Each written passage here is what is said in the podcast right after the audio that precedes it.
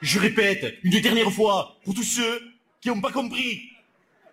Le stade est plein, les officiels, toutes nos familles sont là. 70 000 supporters qui sont venus, qui ont payé une fortune.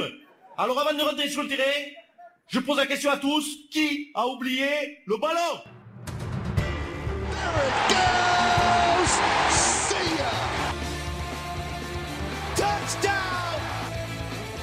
Sébastien Chaval. Accélère Accélère Quel pied Ah quel pied Oh putain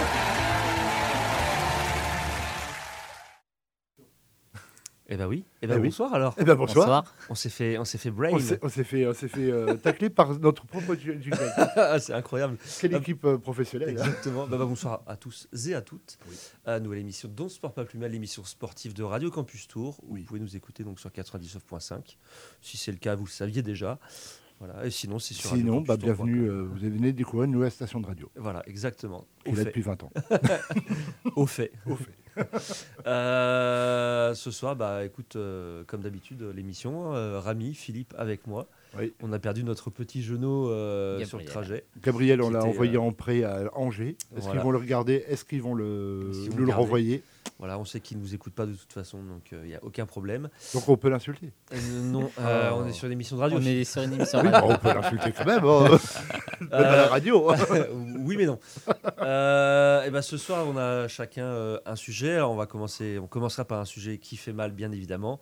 Euh, on sera obligé de Je ne vois rugby. pas du tout de quoi tu parles. Moi non Non, mais on sera obligé de parler rugby puisqu'on en avait parlé. euh, C'est le fil rouge en ce moment avec le, avec le mondial. Euh, avec Allez, Rami, courage, il reste plus que deux semaines. Et sans équipe de France. Sans équipe de France. Dire qu'il y a nettement moins de monde euh, devant la télé. Euh, avec euh, Rami, on aura euh, une chronique euh, F1 et euh, football à vous proposer. Et au final, euh, Philippe. tu Le retour du football euh, sur Radio Campus Tour. C'est vrai. La semaine dernière, on n'avait pas eu. Euh, non. D'accord. Il me semble non. Non, Ok, non, je pense pas. Et euh, non parce qu'on a interdit à Gabriel. Oui, c'est vrai. du foot. c'est vrai. Et, euh, et du coup, on finira par le quiz que tu nous présenteras aussi. euh, Oui. En fin d'émission. Un quiz d'émission. évidemment spécial. Spécial loose française. Ah, pour parfait. vous faire plaisir. Ah, ça faisait longtemps. Ça faisait longtemps. Ok. Euh, 19h02, Bien. c'est parti. Allez.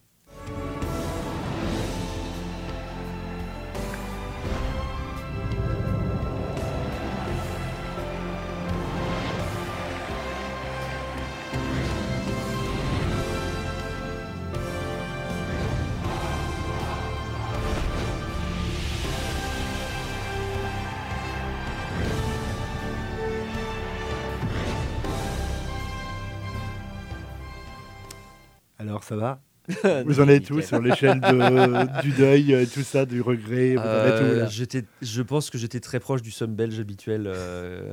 Ah d'accord. ouais, Ah non. ouais, non, c'était, ah, c'était du... Franchement, C'était dur un peu. c'est dur parce que c'était, je dirais pas que c'était l'année ou jamais, mais alors je, je vais mettre l'Irlande dans le même paquet que l'équipe de France. Ouais.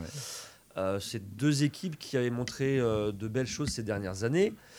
Euh, je pense que c'est la première fois dans l'histoire du rugby mondial que euh, deux nations européennes euh, arrivent à vraiment faire jeu égal sur une durée aussi longue contre les meilleures nations. Mhm.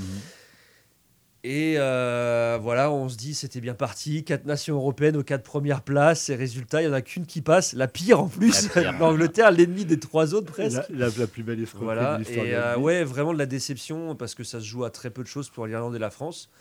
Mais bon, en face, il y avait du lourd aussi. Euh, là, ça va quand même un peu mieux, mais c'est dur à, à digérer parce que pour moi, euh, c'était soit l'Irlande, soit la France avec euh, la Qui forme qu'ils avaient. Et puis, bah, on va certainement avoir une nation qui va remporter son quatrième mondial parce que je donne pas cher des Argentins et des Anglais en demi, forcément. Bah, moi perso, moi ça va.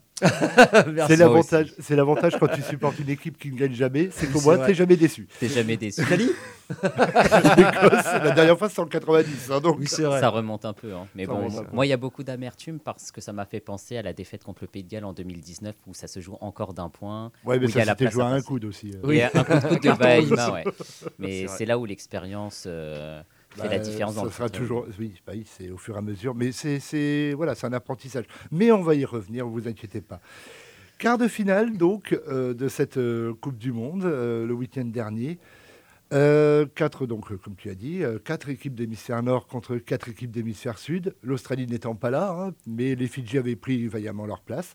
Donc on va commencer, voilà, on va arriver doucement vers l'apothéose de ce, de ce week-end. Euh, premier match, euh, c'était le Pays de Galles contre l'Argentine, donc un Pays de Galles qui avait survolé sa poule euh, tout en étant une équipe absolument dégueulasse à avoir joué. Exactement. Euh, contre une équipe d'Argentine qui était dégueulasse à avoir joué, mais qui a au moins un peu de cran. Oui. Euh, 10-0 à la mi-temps, tout le monde se disait, oh, le Pays de Galles, ça va. Même en étant moche, ils arriveront à gagner. En, en toute légitimité, je pensais que vous allez gagner. Moi, non, moi aussi. Moi, soudain, qu'ils les allaient. Argentins se sont rappelés que il y a une deuxième mi-temps et on est super bon. Et oui, l'équipe de France ce- de football pourra l'attester. Et de Euh, rugby en 2007. et du rugby en 2007, voilà, euh, la France est toujours euh, plus ou moins par là. Euh, et ils ont encaissé un 29 à 7 en deuxième mi-temps, et dont la magnifique, le, le dernier essai sublime hein, de la passe galloise, totalement dans les mains de, en plus d'un vieillard, hein, puisque on Nicolas parle pas de Sanchez. Nicolas Sanchez, Sanchez. ouais, qui était déjà là il y a quelques et qui courait comme un enfant de 20 ans, alors qu'un jeune de 20 ans, alors qu'il en a pas loin de 72 maintenant. En âge de rugby, c'est beaucoup. hein. Ah oui, 30 c'est ans, c'est déjà 72 ans. 34, ouais, 33. C'est un peu comme pour les chiens, on compte en années de plus. Euh, donc victoire de l'Argentine. Le samedi soir, Ça commençait mal pour les Européens déjà. ouais, mais on se disait, ouais, c'est le pays de Galles, c'est C'est une le Pays de escroquerie, Galles, euh, ça va. Évidemment, le samedi soir, c'était le crunch, le clash, le moment tant attendu. Le clash entre la première et la deuxième nation mondiale, Irlande d'un côté, la Nouvelle-Zélande de l'autre. Un véritable match de titan entre une Irlande qui veut enfin briser ce fameux plafond de verre qui l'empêche d'aller en quart de finale depuis que la Coupe du Monde existe, c'est-à-dire 87. 87. ouais. Euh, et les All Blacks qui veulent effacer juste le fait qu'ils ont perdu deux fois d'affilée contre les, les Irlandais, donc un petit peu les boules. Euh, et finalement, bah, les All Blacks ont été absolument effroyables à voir jouer. Euh, et l'Irlande, c'était vraiment. euh, Qu'est-ce que vous en avez pensé, messieurs? Vrai combat de titan, un vrai combat de poids lourd où chaque coup était fait pour faire mal. hein. Ça, c'est vrai. Et ça se joue dans les. Alors, on a quand même eu le droit à des, des, des sé- des séquences de plus de 30 actions. Oh, Il y en a une nouvelle néo-zélandaise en première, début de premier mi-temps, je crois, Ça et les Irlandais 30. à la, bah, À la fin du match. À la fin du à la fin du deuxième, match. ouais. C'est ça. Qui ont gardé la balle 5 minutes, je crois, à Ouais, peu près. presque Cinq- cinq Plus de minutes. 5 minutes, ouais. Et tout ça pour ne même pas marquer, puisque c'est les All Blacks qui euh, vint, euh, arrivent à gagner. Donc, adieu à nos amis irlandais. C'était bien un plaisir les de rejoints dans le- dans l'avion finalement. Vous, vous, vous avez euh, pu connaître Tours. Et Oui, je pense que vous vrai. garderez un excellent souvenir de Tours parce que vous avez perdu en quart de finale. Donc, Non, euh, mais c'est surtout qu'en plus, ils, ont, ils, se sont, bah, ils, étaient pas, ils se sont pas entraînés comme prévu euh, sur le pro- au 1er septembre. Donc, euh, oui, tu m'étonnes qu'ils vont. euh, ils je vont pense se qu'ils vont se souvenir de la Tourette. Bah, surtout pour une nation qui a remporté euh, les Six Nations et Les le Grand Chelem euh, ouais. en 2023. hein. Alors évidemment, euh, bon, on rigole, on rigole, mais c'est aussi la fin euh, de plusieurs carrières internationales. Euh, Jonathan Sexton s'en va. Euh, beaucoup vont suivre euh, sans doute parce que c'était une équipe qui était un peu dans sa dernière euh, aventure. euh, Je pense dans 4 ans, par rapport à nous, l'équipe de France, où ils seront peut-être même en pleine forme de l'âge, Ouais. nous, on aura beaucoup d'ossature d'aujourd'hui qui seront encore là dans 4 ans. Et il y aura beaucoup de joueurs cadres Mais les Irlandais, ouais, France, par ouais. contre, ça va certainement. ça, va- euh, ça voilà. risque de dégager. Comme pour le Pays de Galles, euh, déjà il y a Dan Bigard qui a annoncé la fin de sa carrière internationale. Bon, elle était déjà terminée depuis 7 ans, vu les nombres de commotions cérébrales qu'il a pris. Je pense qu'il doit même plus se rappeler qu'il était joueur de l'équipe du Pays de Galles. le Et qu'il a fait quatre fois, euh, deux fois quatrième place. Il a fait deux fois quatrième 2011 et place. 2019. Donc euh, voilà. Euh, troisième match, euh, l'escroquerie du siècle, je pense qu'on pourra dire. C'était le quart de finale entre, seul que j'ai pas vu. hein, donc, entre euh, l'Angleterre ouais. et les Fidji. Alors, les Fidjiens qui, malheureusement, sont capables de tout, c'est-à-dire du meilleur, Comme du plus beau, et d'oublier de jouer au rugby. bah, c'est ce qu'ils ont fait contre le Portugal et, les Et le pays-. Donc, Et le Pays de Galles. oui, aussi. C'était la même version qu'on a eu le droit. hein. C'est l'équipe qui a oublié de jouer au ballon. Enfin, il y a eu beaucoup trop de fautes. Et une Angleterre qui, sans être euh, incroyable, bah, au moins ils sont pragmatiques. Et ils encore une fois, ils confirment que c'est bien une escroquerie, cette équipe d'Angleterre. Ouais. Parce qu'ils arrivent à se qualifier. euh, Surtout vu 30 à la fin 24. du match. hein. Ah ouais, mais c'était euh, effroyable. Mais- Et surtout, voilà, notre ami, le grand ami de l'équipe de France, Farrell, euh, qui fait. Je pense que le mec, il pourrait venir avec une tronçonneuse sur le terrain. L'arbitre, il dirait Ouais, non, Jouer, jouer, jouer. jouer, jouer, il n'y a pas faute. Parce que bon, il est quand même dégueulasse, ce joueur. Non, mais c'est pas grave, je, je, je, je supplie les trois équipes européennes qui viennent de se faire éliminer en quart de finale de prendre leur revanche sur cette équipe anglaise qui, qui d'ailleurs a le droit de se vanter d'être la seule à s'être qualifiée en demi-finale. Mais par contre, euh, j'espère que le retour de bâton sera, euh, sera à, la hauteur de, à la hauteur de leur demi-finale. Et d'ailleurs, je pense que Gabriel nous écoute parce qu'il dit, pas- il dit Mathieu Rénal est le, le plus anglais des arbitres français, si on peut appeler ça un arbitre. Et juste pour finir avec euh, les Fidji, avec l'expérience euh, de leur première Coupe du Monde en 2007, ils Mhm. doivent ne plus re- reproduire ce genre d'erreur euh, à ce stade de la compétition. Il y a eu clair. 2007, il y a eu 2011, il y a eu 2015, 2019. Ouais. Là, ils ont la possibilité de sortir euh, l'Angleterre qui avait remporté la Coupe du Monde en 2003, Ouais. qui n'est pas une grande équipe d'Angleterre par qui était rapport euh, finaliste en, en en titre. 2019, et 2019. 2007 aussi. Ouais. Mais c'est pas l'équipe qu'on a connue avec les Johnny Wilkinson euh, et clair, compagnie. c'est Donc pour moi, les Fidji peuvent avoir énormément de regrets Oui, euh, bout du étaient du côté euh, faible, ils auraient été dans la poule A ou B, euh, Par, contre, par pour moi, personnellement, l'action du match, c'est euh, le- l'anglais, qui a la balle. Il se fait soulever par deux Fidjiens qui l'emmènent sur le banc de touche. Et beaucoup avaient dit, bah, c'était limite, allez, direction le, le ferry, ça retourne en Angleterre, tout ça, Ah, non. malheureusement. Il y a juste l'Islande euh, à l'Euro 2016 de foot qui a réussi à, À les mettre dehors. Voilà. Et donc, évidemment, on va adresser l'éléphant qui est dans la pièce, hein, c'est-à-dire la France contre l'Afrique du Sud. Alors, pour ce faire, j'avais plusieurs options. Soit je faisais la version le mec super énervé, soit je faisais celui qui était vachement moqueur. Non, j'ai décidé de m'inspirer de Victor Hugo et de reprendre un peu et de cr- créer un petit poème. Alors, Stade de France, Stade de France, morne pleine, t- comme une onde qui bout dans une urne trop pleine, dans ton cirque de béton, les tribunes comme des vallons, la peur de l'élimination mêlait les sombres bataillons. D'un côté, c'est l'Afrique du Sud, de l'autre, la France. Choc sanglant, les essais de Baye et Movaca trompaient l'espérance. Le soir tombé, la lutte était ardente et noire. Ils avaient l'offensive et presque la victoire. Ils tenaient la bande à Colissi acculée sur leur ligne, mais l'arbitre prit trop souvent des décisions indignes. Euh, le centre du combat, point obscur au tressail, la mêlée effroyable et vivante broussaille, et parfois l'horizon sombre comme la mer. Soudain, il crie En avant Mais attends, c'était pas volontaire. Euh, L'espoir change- changea de camp, le combat changea d'âme, la poussée en hurlant grandit comme une flamme, la batterie Springbok écrasa nos carrés, la plaine où frissonnait nos rêves déchirés. Au Stade de France, théâtre brillant de mille feux, qu'un gouffre flamboyant de vert et de bleu, un gouffre euh, où les regroupements comme des pans de murs tombaient ou se couchaient comme des épis mûrs, les demi-mêlés au panache énorme, surtout celui néo-zéland- euh, sud-africain, parce que bon, euh, Dupont avec son casque, euh, c'était pas pareil, où l'on entrevoyait des blessures difformes, carnage affreux, moment fatal, l'homme inquiet sentit que la bataille entre ses mains pliait. Soudain, Elisabeth a transpercé et dans le but, il a planté un essai. Les dernières minutes, l'espoir suprême et pensée sup- suprême pensée, Comprenant qu'ils allaient souffrir dans cette fête, le public debout dans la tempête, leur bouche d'un seul cri disait Allez, il faut marquer. Pour chavirer dans le bonheur, il faut un drop ou un essai. Malgré les coups de boutoir sur la masse sud-africaine, en un instant, en volcan se transformait l'arène, ils allaient le coq sur le cœur, front haut, grave et stoïque. Pas un ne recula, pas un n'avança, aux joueurs héroïques. Se fracassant machinalement sur une défense en béton, changeant subitement les drapeaux en haillons, à, de certains moments, spectre fait de fumée se lève grandissant au milieu de la mêlée. Au coup de sifflet final, ces vétérans au deuil, tremblaient, hurlaient, pleuraient, couraient en un clin d'œil. Comme s'envole au vent une paille enflammée, s'évanouit ce qu'il faut, un beau rêve envolé. Euh, ce chant sinistre où les dieux du rugby mêlèrent tant de néant tremble d'avoir vu un tel duel de géants, ce qui est vrai en plus, euh, envoler les rêves d'une demi à la maison, de plus contre notre ennemi, la perfide Albion. À qui la faute Certains pourraient dire Nelson Mandela. Oui, oui, je t'ai pas oublié, euh, Philippe Saint-André, avec tes conneries.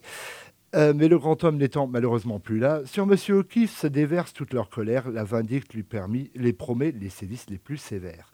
Alors, parmi les cris, les rumeurs, la sonorisation, qui était absolument très très forte au Stade de France, c'était assez horrible, ils acquiescèrent sur l'unique objet de leur désillusion, qu'on le ponde haut et court, se traître à la nation. À chaque fois, la défaite fait sortir les pires passions. Et cette plaine, hélas, où l'on rêve aujourd'hui, fit- vit pleurer ceux devant qui Webb Ellis avait fui. Trois jours sont passés et ce coin de terre, Stade de France, ce plateau funèbre et solitaire. Donc, messieurs, Oui. pas là. Ça va, ouais. Trois jours- trois jours après. si vous cherchez un poète, euh, il est dispo. Euh, pas du tout, non. Franchement, juste- belle non, citation. hein. Euh, Victor Hugo est euh, totalement. Je lui donne tout le crédit. Moi, j'ai juste changé des mots. Euh, bon, à qui la faute? L'arbitre? Bah, non, Que l'arbitre? Non, parce que l'arbitre a, a- a pris des décisions qui étaient un peu, euh, voilà, un Le peu DJ qui- borderline, voilà, parce que Le DJ qui a mis euh, I Will Survive euh, Oui, aussi, ouais. 10 À un minutes avant la oui, il y avait un essai pour la Euh, France. non, parce que l'équipe de France était moins, a été moins fringante et, et je pense globalement que les, bah, en fait, les, les, les trois quarts n'ont pas ré- réellement réussi à percer, euh, surtout en deuxième mi-temps. Hmm. Donc en fait, euh, non, euh, il y a évidemment l'arbitrage où on aurait pu effectivement peut-être avoir une ou deux pénalités en notre faveur, Ouais. ce qui aurait effectivement changé le cours de la rencontre. Mais euh, faut pas regarder que ça. C'est pas comme si euh, l'équipe de France avait été euh, parfaite Mm. et que c'est Durant ce match. réellement que l'arbitrage qui nous avait mis dans la sauce. L'équipe de France a malheureusement pas pu faire les efforts euh, nécessaires cette fois-ci pour aller, euh, pour aller chercher la victoire. Euh, je crois que la montée, par exemple, de, de, Cheslin, de Cheslin Colby euh, est, est légale, parce que c'est une vraie Ah oui, fusée. hein. oui, oui, oui. Euh, voilà, il y a peut-être effectivement quelques, quelques mauls où le ballon n'a pas été relâché rapidement et l'arbitre n'a pas, effectivement, Pas a pas sifflé ouais. voilà, aussi rapidement que habituellement. Mais non, c'est surtout les, les Français qui, euh, bah, qui n'ont pas été aussi, aussi bons que d'habitude. Euh, Effectivement, il manquait juste une pénalité. Alors, on va se rabattre sur celle de Ramos. Mais non, non, il y avait plein de petits points qui fait que. Est-ce que, euh, je vais te passer la parole, euh, Rami, est-ce que pour toi, Rami, par exemple, je vais te poser une question, est-ce que euh, l'équipe de France est arrivée euh, peut-être inconsciemment, mais en gros, c'était champion du monde avant même d'avoir joué le match Pour moi, oui, parce que déjà, quand la France a battu les All Blacks lors euh, du premier match, Mhm. tout le monde s'est dit, ça y est, c'est la bonne, elle est pour nous, alors que les matchs de poule et les matchs à élimination directe, ce ne sont pas des matchs pour juger une équipe. Il faut toujours attendre au fil euh, de Ouais. la compétition euh, de voir qui on va affronter. Et l'Afrique du Sud, qui est tenante du titre, elle est montée crescendo au fil de la compétition. Et je ne serais même pas surpris de voir si euh, l'Afrique du Sud remporte cette Coupe du Monde. Mais comme il l'a dit Cédric, au-delà de l'arbitrage, moi c'est surtout le jeu qui m'a dérangé parce que on dit toujours le jeu à la française, c'est la technique en mouvement, la finesse, la rapidité. Mhm. Nous l'avons pas vu en seconde mi-temps malheureusement. Mm, mm. Des ailiers hein, peut-être un peu trop éteints. euh, Emprunté, ouais. Surtout en Après, je- moi, je vous trouve, je trouve dur en disant qu'on était euh, dans la tête, on est déjà champion. du Non mais il y a Non, non, non, beaucoup mais- sur non, les mais, réseaux qui euh, disaient beaucoup euh, sur les, Ah oui, non. même les, mé- les- même Les ah oui, mais médias, nous, mais euh, nous c'est normal. Enfin, surtout les gens qui suivent pas. Mais euh, même les médias mais les qui, ré- dès le départ, avant même que la Coupe Ah du oui, non, Monde mais ait lieu, c'est c'était qui est le favori, c'est la ça, France. ça peut, ça peut ah oui, oui. inconsciemment rentrer dans la Alors tête j'espère que les joueurs, euh, évidemment, les joueurs n'y ont pas pensé parce que euh, bah, ils n'ont pas disputé de finale. Donc euh, voilà, donc l'élimination de l'équipe de France, oui, ça fait mal, oui, c'est pénible, oui, euh, machin. Il faut se dire dans 4 ans, euh, il y a une nouvelle. Bon, c'est vrai que c'était la Coupe du Monde à la maison, c'est tout le monde avait Ouais. un peu cet espoir que France 98, voilà, machin. Mais c'est encore une jeune génération. Je pense qu'ils ont beaucoup appris finalement sur cette Coupe du Monde. Et c'est peut-être euh, un peu comme euh, l'équipe de France euh, en football l'a eu. C'est peut-être là où on pourra éventuellement, si on gagne dans 4 ans, se dire c'est peut-être là où la, la graine du futur titre était, euh, était plantée. Pour, le foot, les graines, elles ont été plantées sur deux euh, grosses euh, humiliations quand même. Exactement. Donc, Et la France reste sur trois éliminations En euh, de consécutives en quart de finale. Alors qu'avant, elle avait fait quasiment que des demi-finales, hein. Ouais. Donc, même euh, si elle n'était pas au même niveau que les nations du Sud. Ça, c'est vrai. Et la finale de 2011. D'accord, bon bah. Euh, donc on va tourner la page. Donc de demi-finale, on va avoir des matchs incroyables puisqu'il y aura Angleterre contre Afrique du Sud. l'Afrique du Sud. Waouh Et, Et Argentine Argentine, contre les Nouvelle-Zélande. All Et Blacks. avec, Waouh avec- avec le bol qu'ils ont, les Anglais sont capables d'aller Non, en non, non, finale. non, je pense pas. Et ils seraient l'Argentine- capables. hein. Et l'Argentine contre la, la Oui. Nouvelle-Zélande qui normalement ça devrait tourner à la Ah oui, pour moi, j'y- bah, de toute façon, on l'avait dit, hein, il y aura pas, pour moi, il n'y aura pas de match sur ces demi-finales. ou, ou alors vraiment l'Afrique du Sud s'est cramée contre la France Oui, et la. Nouvelle-Zélande s'est cramée contre l'Irlande et on va Et se là, on retrouver se avec la finale avec de finale. merde absolue. Argentine et Angleterre. Mais le pire, c'est que l'Angleterre est capable de passer parce qu'ils ont perdu contre l'Afrique du Sud en 2007. Ouais. Il y a eu la finale en 2019. Ouais. Et on dit tout le temps jamais 203, mais ils peuvent apprendre de leurs erreurs de 2019 et passer en demi-finale. Une contre, finale euh, Argentine-Angleterre, c'est un peu euh, peste et, Et- choléra. Je sais pas qui va. Moi, je verrais plus Argentine- une finale entre euh, les All Blacks et la- et l'Angleterre. Et t'imagines juste un truc, les, les les- l'Argentine va en finale, gagne la finale. Ils sont champions du monde de foot et de Mais c'est rugby. pour À ça que domicile, en plus. À parce que les Anglais, c'est c'est un peu les rivaux de tout le monde en Europe. Et l'Argentine qui serait champion du monde dans, les deux, dans deux sports majeurs. Ah non, hein. Ah non, non, non, c'est pour ça que je te dis, je veux pas cette finale. Non, ils passeront pas. Nous Donc, verrons bien. À ce Donc- temps, moi j'avais dit que des équipes européennes en demi-finale et je me suis raté. Donc, Moi, j'avais dit le Japon qui passait. Donc, voilà. Moi, euh, j'avais dit Pays de Galles qui passait contre l'Argentine. Mais bon, euh, en fait, on est totalement mauvais. Oui. Euh, donc euh, voilà, euh, page Coupe du Monde qui se referme pour l'équipe de France, mais pas pour nous, puisque Et- la semaine prochaine, on va parler on des laissera. Gabriel. Ah, euh, oui, Oui, on peut-être. parlera. Ah, peut-être la semaine prochaine, on fera vite fait. euh, voilà, on donnera les Ouais. résultats, parce que la semaine prochaine, on a une Peut-être. On a des J'ai pas de réponse encore. On va faire une première pause musicale. On va écouter, allez, une chanson pour l'équipe de France. Comme ça, ils comprendront. DJ Khaled et All I Do Is Win.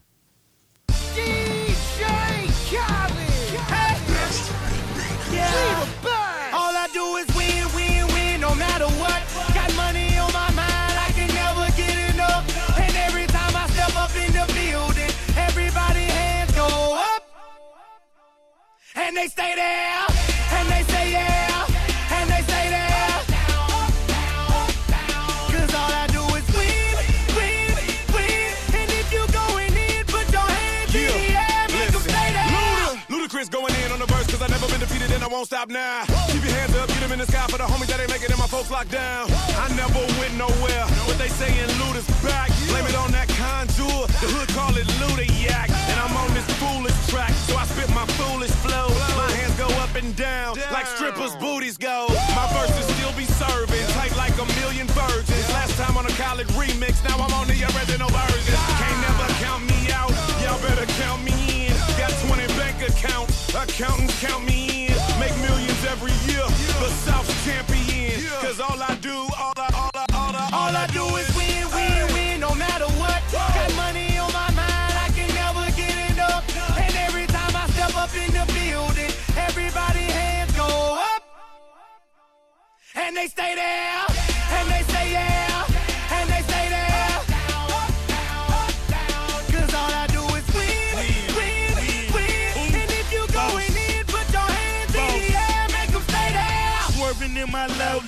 head on the swivel, you know serving me's a no no. Clean as a whistle as I pull out in my Rolls Royce. Yellow bone passenger, they see it, they say oh boy. Tell Kelly back it up, my niggas call me loco. Down for armed trafficking, don't make me pull that fofo. Ask you what you laughing at, represent that mud life.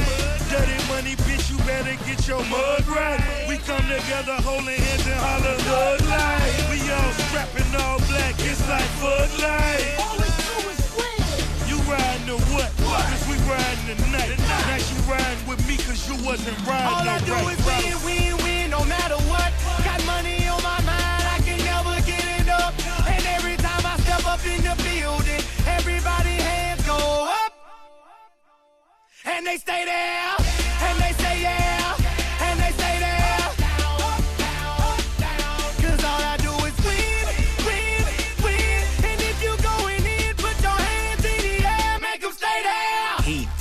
kitchen, pot on the stove, water getting boiled. Dope being sold, Snoopy in the hookie, system overload. I've been running this rap game since I was 20 years old. I hung with the worst of them, bust till I burst them up, floss them up, toss them up, hard away, close them up. Pardon me, I'm bossing up, you up, bless you, bro, don't mess with us. We like the U in the 80s. Back to back, set a track, hit the lick, get it back, get the trick, jump the track. Bitch, I want my money back. Time and time again, while I'm sipping on this gin. Al Davis said it best, just win, baby, win. All I do is win, win, win, no matter what. Got money on my mind, I can never get enough. And every time I step up in the building, everybody hands go up. And they stay there,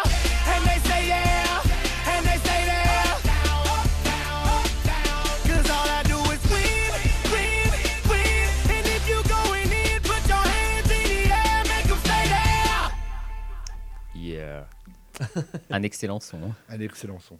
Qui date, euh, ouh, il doit pas loin Entre d'avoir 10 ans. Moi, Ok, ce ouais, truc. j'ai- J'allais dire peut-être 2009-2010. Moi, c'est ce que j'aurais dit aussi. hein. Ce qui n'empêche que nous sommes de retour dans cette journée mondiale de l'Ocapi. Ne l'oublions pas. Exactement, dans la journée mondiale Le Capi. Euh, donc toujours sur euh, Radio Campus Tours, évidemment, dans l'émission N'en sort pas plus mal. Ouais. Euh, direction euh, la petite baballe euh, ronde. La, oui, oh, pas petite. euh, Ouais, oui. Grande babale. grande va. Bleu. Millions de supporters quand je pose, note mon nom sur ta liste et sur mon maillot dans le dos pour écrire mon nom en bleu. Écris mon nom en bleu. Note-le, écris mon nom en bleu. Et oui, Youssoufa. Youssoufa. Euh, donc session foot, euh, puisque bon, euh, effectivement, il y a quand même un petit rapport avec l'actualité. Euh, L'équipe de France de football masculine disputait deux matchs euh, pour les qualifications de l'Euro allemand en 2024. Oui. Enfin, un match. Un match, euh, hier soir, c'était un match amical contre l'Écosse, Oui. avec notre nouveau euh, avant-centre, Benjamin Pavard. Euh, Qui a marqué un doublé. bah oui, c'est pour ça que je dis ça. Mais quand tu y penses, tu te dis, Didier Deschamps, il a plein d'options. Maintenant, dans les buts, il peut mettre Olivier Giroud et il peut mettre Pavard en attaque. Moi, je rêve d'un match amical en équipe de France où il met les, les 11 titulaires, mais pas au bon poste. voilà, donc euh, c'est un peu le truc que tu peux faire sur Football Manager ou FIFA ou des trucs comme ça. Ouais, contre le Variété Club de France. Voilà. Euh, et évidemment, c'était l'occasion de s'arrêter sur le sélectionneur français qui a eu 55 ans euh, cette semaine. Oui, c'est Le la journée des 55 ans. Voilà, Mm. Ah, c'est l'année des 55 C'est l'année des, euh, des Oui, bah 55 oui, mais ans. sauf que là, c'est l'émission Oui. des 55 ans. Exactement. Euh, on va faire un petit focus sur Didier Deschamps, mais plus côté joueur, parce que bon, on est sur une radio étudiante, donc on suppose qu'il y a un peu plus d'étudiants qui écoutent, donc ils connaissent plus Didier Deschamps en tant qu'entraîneur Que le choix. que le joueur. Euh, mais euh, le joueur, bon, c'est plutôt pas mal. Si déjà effectivement en coach, il a été, euh, enfin, il a gagné deux coupes du monde, une en tant que joueur et une en tant que- qu'entraîneur. Sélectionneur. c'est pas un hasard. S'il a été Il a été champion de France avec Marseille, c'est pas un s'il hasard. est champion d'Europe avec l'OM, c'est pas un hasard non plus. Donc, c'est quand même un, un homme de, de défis Et pourtant, et de titres. et pourtant, il n'est pas issu de Marseille. Et, ça, pourtant, non, il n'est pas as- issu de. Marseille. Euh, ce monsieur donc, est né donc, le 15 octobre 68 à Bayonne, donc Eh effectivement oui. dans le Pays Basque. Eh oui. Euh, alors, pour expliquer un petit peu sa, sa- sa carrière, bon, forcément, euh, voilà, si vous êtes un peu géographe comme euh, Gabriel l'est, Bayonne, c'est évidemment dans le Pays Basque, donc dans le sud de la France. Et c'est le foot, c'est pas vraiment le sport numéro un euh, dans le coin, c'est plutôt rugby ou peut-être même pelote basque. Après tout, Euh, mais voilà, euh, le petit, euh, le petit Didier, bah, une fois qu'il va arriver à l'école du côté d'anglais, bah, c'est plutôt un, un élève calme. Il fait pas trop, il fait pas trop de vagues. Il est bon à l'école, mais comme tout gamin, euh, bah, à l'époque et puis même encore aujourd'hui, bah, il- une fois après, une fois les devoirs finis, bah, après c'est aller taper le ballon, euh, comme euh, comme on a tous quasiment fait, je pense. Euh, mais son objectif, c'était pas forcément intégrer un club de foot parce que lui, il disait que le foot, c'était pas un métier. Donc, ce qui est pas faux, on est quand même dans les années euh, 70, mais Ouais, bah bon, oui, ça, ça donne pas de garantie forcément à, à tout le monde de fait d'être bon. Et puis finalement, bah, il, voilà, il préfère aller faire d'autres activités, genre la pêche. Et puis euh, c'est plutôt voir son grand frère dans les sports qui le, qui le motive. Donc, euh, donc bon, voilà. Euh, donc voilà, il découvre le sport avec ses amis. Il s'essaye à plein de sports à l'UNSS, c'est le collège. hein. Euh, natation, cross-country, demi-fond. On l'a Euh, tous fait, ça. euh, On l'a voilà. tous fait, ouais. On vous est savez que finalement, il est, il est champion de France scolaire sur le 1000 mètres dans la catégorie minime. Donc, Ça, on l'a euh, pas tous fait, ça. par Ça, on l'a jamais ça, fait. par contre, on l'a pas tous fait. Mais bon, en fait, il touche un peu à tous les sports quand il est gamin. Je sais pas si euh, vous l'avez fait ou si vous avez connu d'autres personnes qui étaient plutôt correctes dans euh, pas mal de sports qui étaient proposés au collège. Euh, voilà. Ouais, quand j'étais au lycée, ouais, il y en avait un. voilà. Bon, il était aussi gardien dans l'équipe réserve de- du Tour Football Club, mais, Ce euh, qui- ce qui mais a- il était bon dans tous les sports, donc c'était frustrant. Voilà. Euh, il a déclaré au début de sa carrière qu'il il avait arrêté le rugby bah, quand il s'est aperçu que finalement autour de lui, les mecs ils étaient beaucoup plus grands. Euh, mais forcément, bah, en tant que basque, voilà, il, il- il s'est testé à la, à la pelote basque avec, euh, avec son père. Mais euh, finalement, à partir de 11 ans, bah, il met quand même les pieds euh, au football. Euh, donc du coup, euh, bah, voilà, il voit ses parents, il fait euh, Je veux pas aller au Genet d'anglais parce que bah, il y a aucun joueur qui ne sort de là-bas. Donc du coup, il signe à l'Aviron Bayonnais. Donc L'Aviron Bayonnais, c'est le nom, que ce soit au foot, au rugby. Peut-être d'ailleurs, voilà, C'est un omnisport. L'Aviron Bayonnais qui a sorti trois joueurs euh, dans son époque qui étaient des références. Euh, Christian Saramagna, donc, qui a joué à l'Aviron Bayonnais, mais qui était surtout dans la grande équipe de Saint-Etienne Saint-Étienne, dans les années 67. 70. Christian Saramagna, il a été à Saint-Etienne entre 70 et 79. Euh, Félix Lacuesta, qui a fait donc 5 ans à Saint-Etienne entre soix- 74 et 79.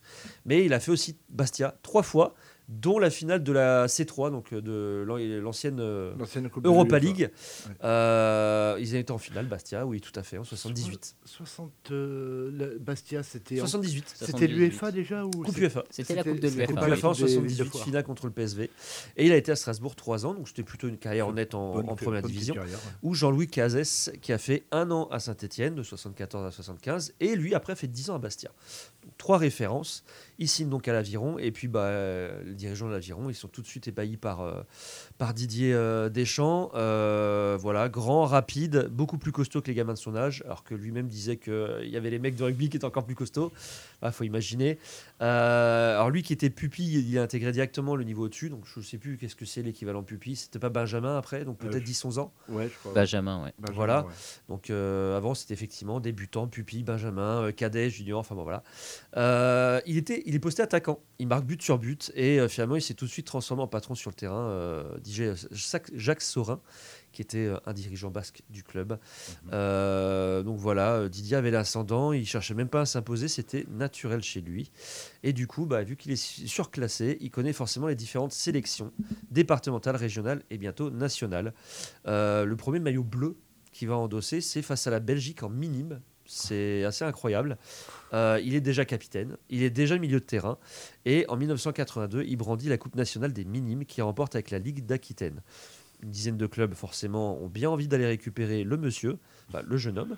Pierre Garonner, qui est euh, alors le dénicheur euh, de Saint-Etienne, lui propose une semaine de stage dans le Forez. Donc, il est parti avec un de ses dirigeants. Les installations étaient sympas. Malheureusement, caisse noire à Saint-Etienne.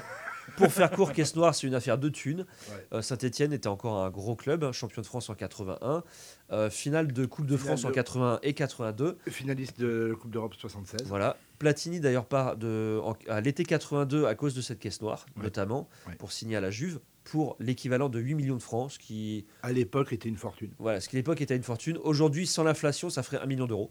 Voilà, c'est pour dire.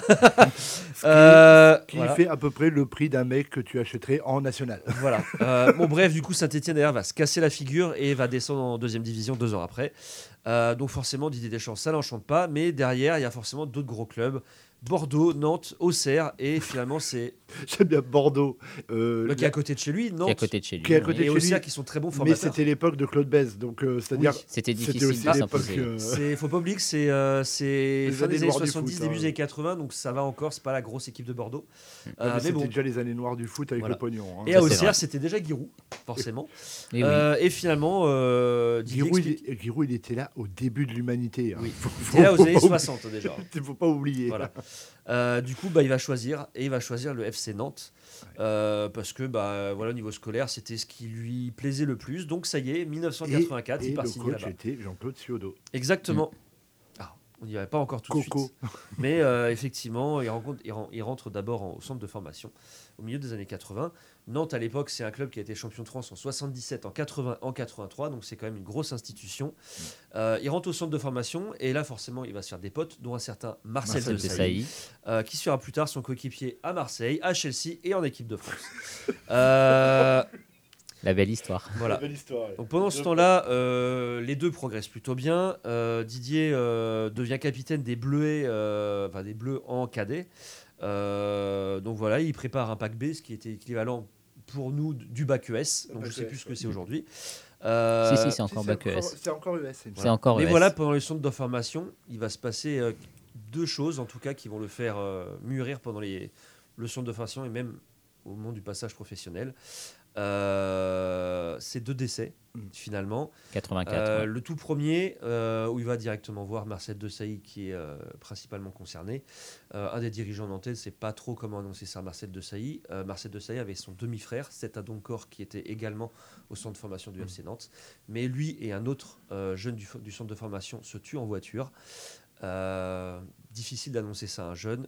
Euh, Didier Deschamps prend ses responsabilités, va voir Marcel, puisqu'ils sont potes, et, euh, et lui dit euh, voilà ce qui s'est passé forcément quelque chose qui va faire mûrir les deux. L'un parce que bah il est directement concerné, demi-frère, l'autre parce qu'il doit lui annoncer.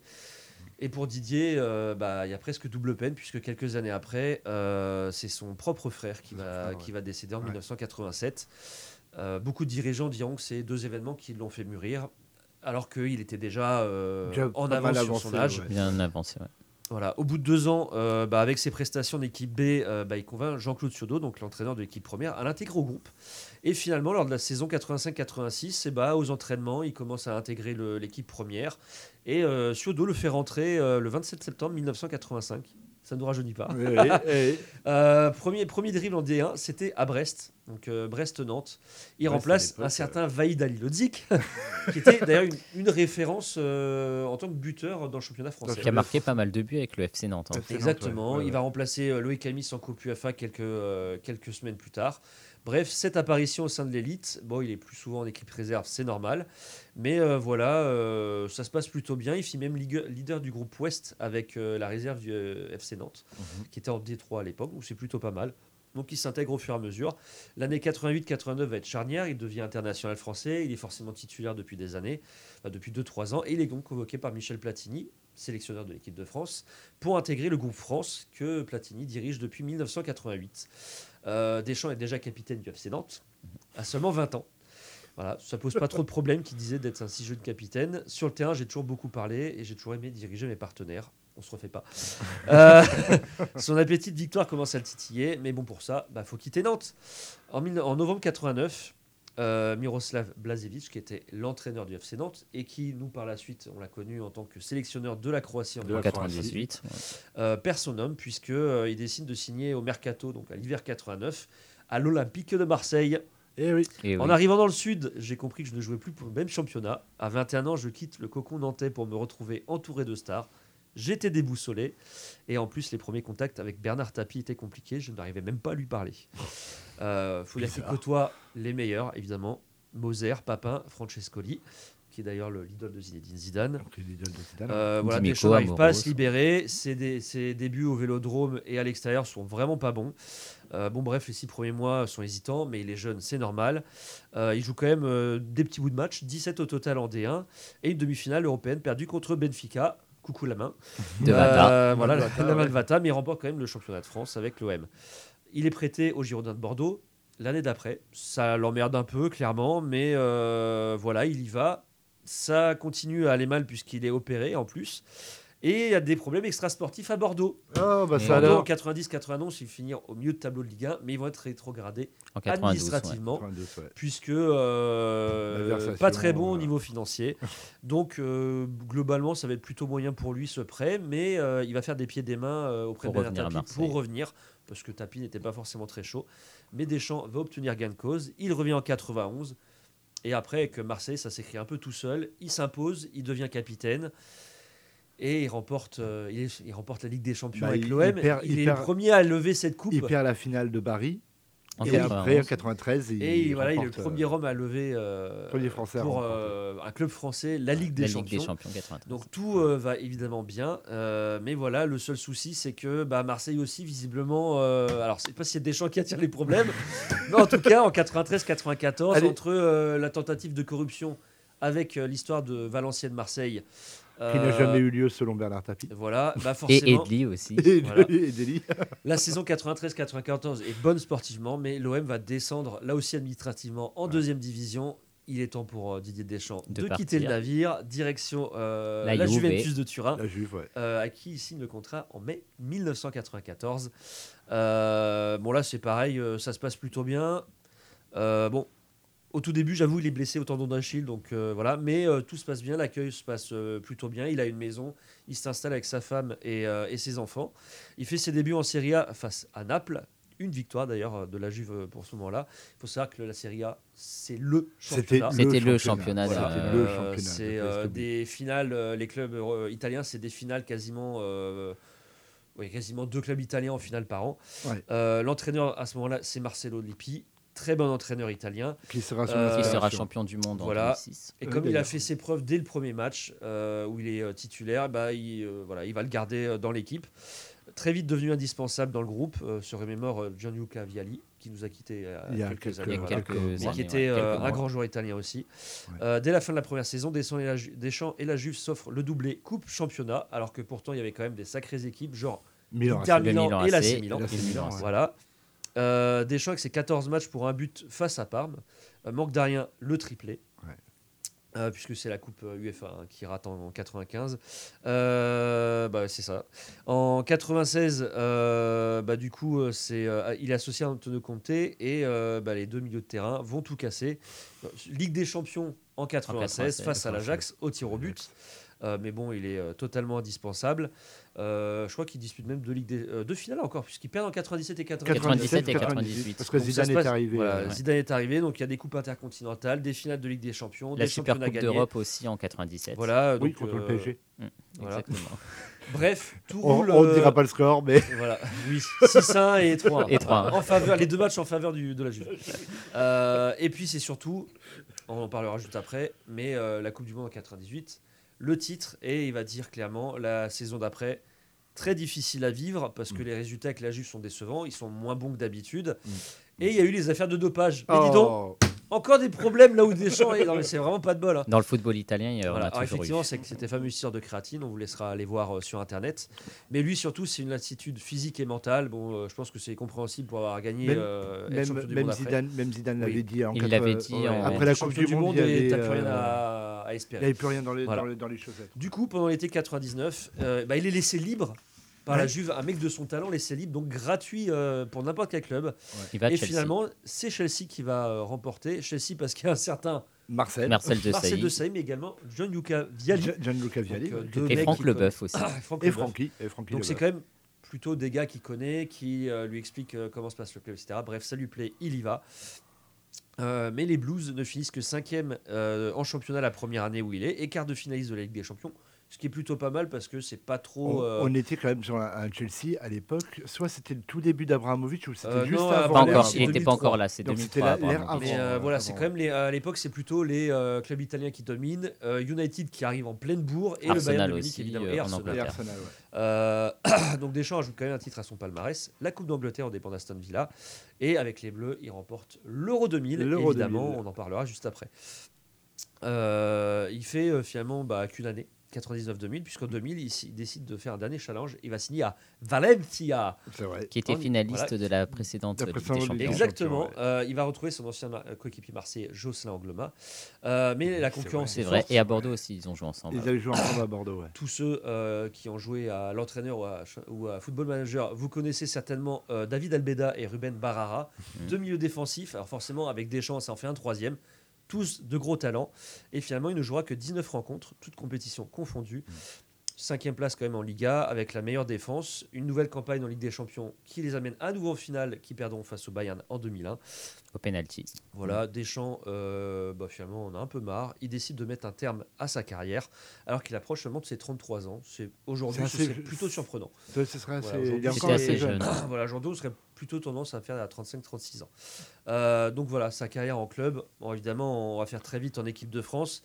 Il a fait toutes les, euh, toutes les compétitions jeunes. Il arrive donc en avril 89 euh, chez les A. euh, contre la Yougoslavie, il va marquer un but juste derrière face à l'Écosse. Eh oui. Voilà, ils gagnent en 3-0. Match d'ailleurs qui, je crois, n'était même pas télévisé à l'époque. Oui. C'est un des Parce qu'à l'époque, les matchs n'étaient pas forcément télévisés. Mais c'est le hein, dernier, je crois, qui n'a pas été télévisé de l'équipe de France. Bizarrement. Euh, il va donc disputer euh, l'Euro 92 parce que la, Coupe du Monde 90, ils vont le rater d'un rien.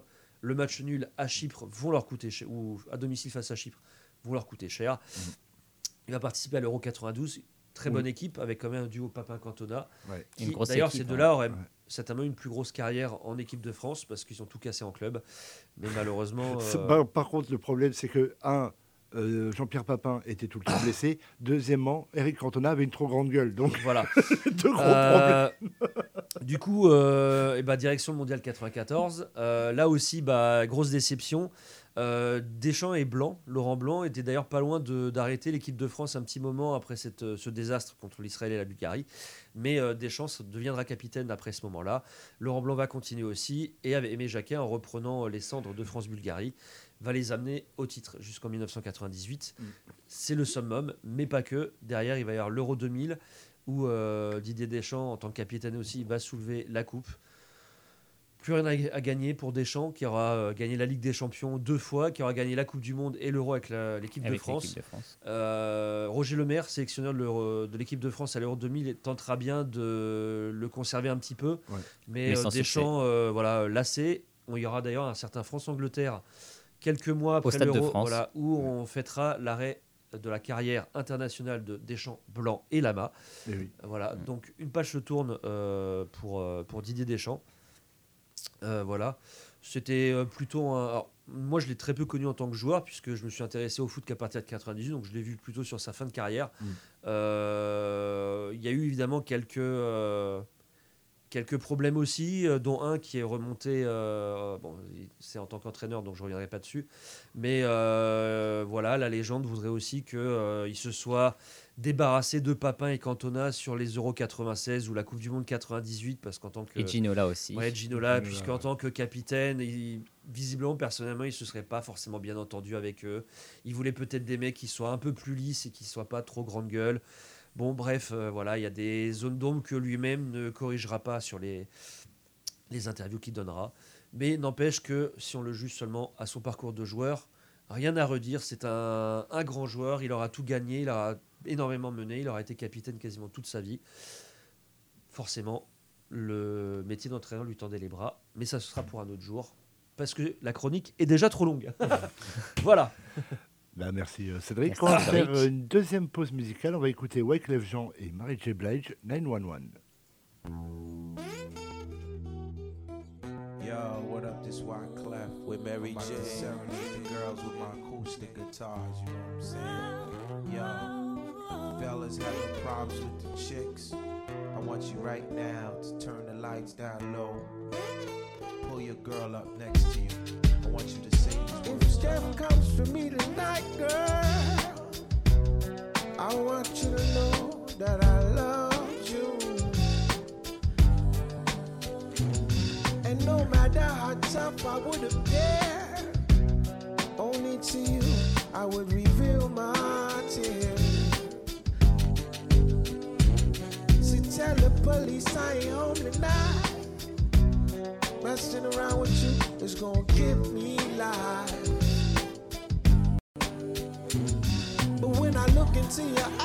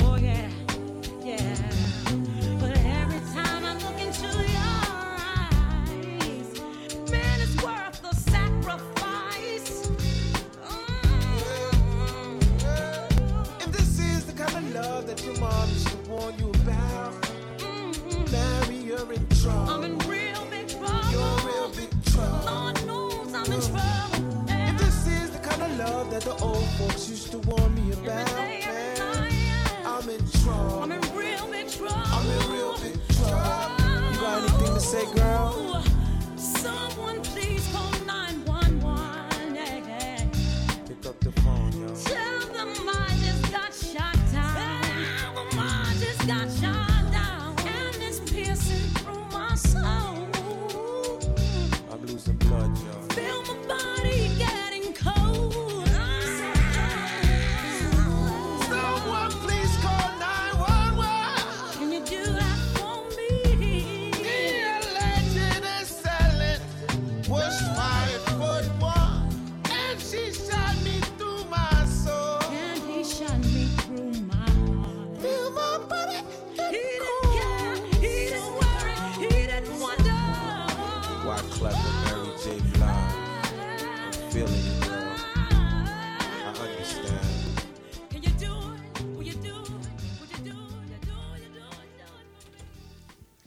C'est vrai que ça faisait un petit moment qu'on j'avais pas entendu cette chanson-là et ouais, 23 ans. Et c'est pas la plus connue de Wyclef, euh, de Wyclef Jean. hein. Ouais, ouais, mais Non, bon, c'était celle Lorini, où elle il avait, il avait essayé de relancer sa carrière et elle avait été, euh, était énorme. Quoi, Mais chanson. bon, euh, Laurie Neal avec les Fujis, c'était un groupe qui fonctionnait Radio Ouais, super euh, bien. voilà. ouais, c'est clair. Super groupe. Que, euh, le, Laurie Neal que j'ai découvert dans Sister Act 2. C'est vrai, elle était tout jeune à l'époque. voilà, effectivement. Allez, chronique, on va partir sur les, sur les circuits. Rami, il est prêt, il a mis son casque. Rendez-vous au premier virage. Rendez-vous au premier premier virage.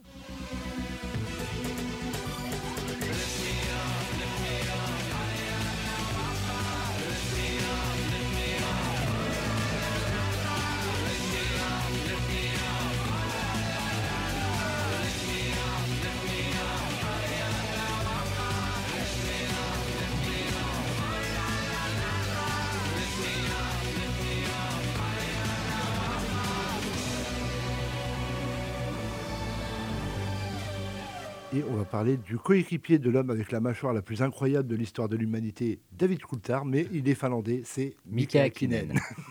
Après avoir fait Jean Alési, Jacques Villeneuve et Marc Weber, retour sur la carrière de Mika Hakkinen.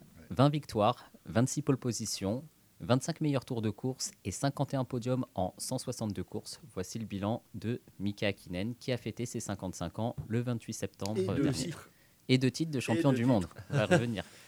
Champion du monde 98 et champion constructeur avec McLaren. Ouais. Et champion du monde 99 où ça s'est décidé lors du dernier Grand Prix au Japon. On va y revenir. Après avoir fait ses preuves au karting, mais également en Formule 3, il arrive en 1991 dans l'écurie Lotus. Malgré ce danger de passer directement de la Formule 3 à la Formule 1, Mika Kinen réalise dès sa première saison chez Lotus deux solides prestations, même si la faiblesse de son matériel ne lui permet guère d'espérer mieux que de se battre en fond du peloton. Saison difficile, mais la saison 92 est meilleure à titre personnel. L'arrivée d'une nouvelle voiture chez Lotus lui offre l'occasion de se mettre plus souvent en évidence. Bien que malmené en vitesse pure par son coéquipier Johnny Herbert, il réalise à nouveau de belles courses qui lui permettent de terminer à la huitième place euh, du championnat pilote. Mais à l'issue de la saison 92, à seulement 24 ans, Hakkinen devient un pilote très convoité sur le marché des transferts de la part de, Li- de Williams, Ligier également, qui n'était pas encore euh, Prost Grand Prix. Et oui.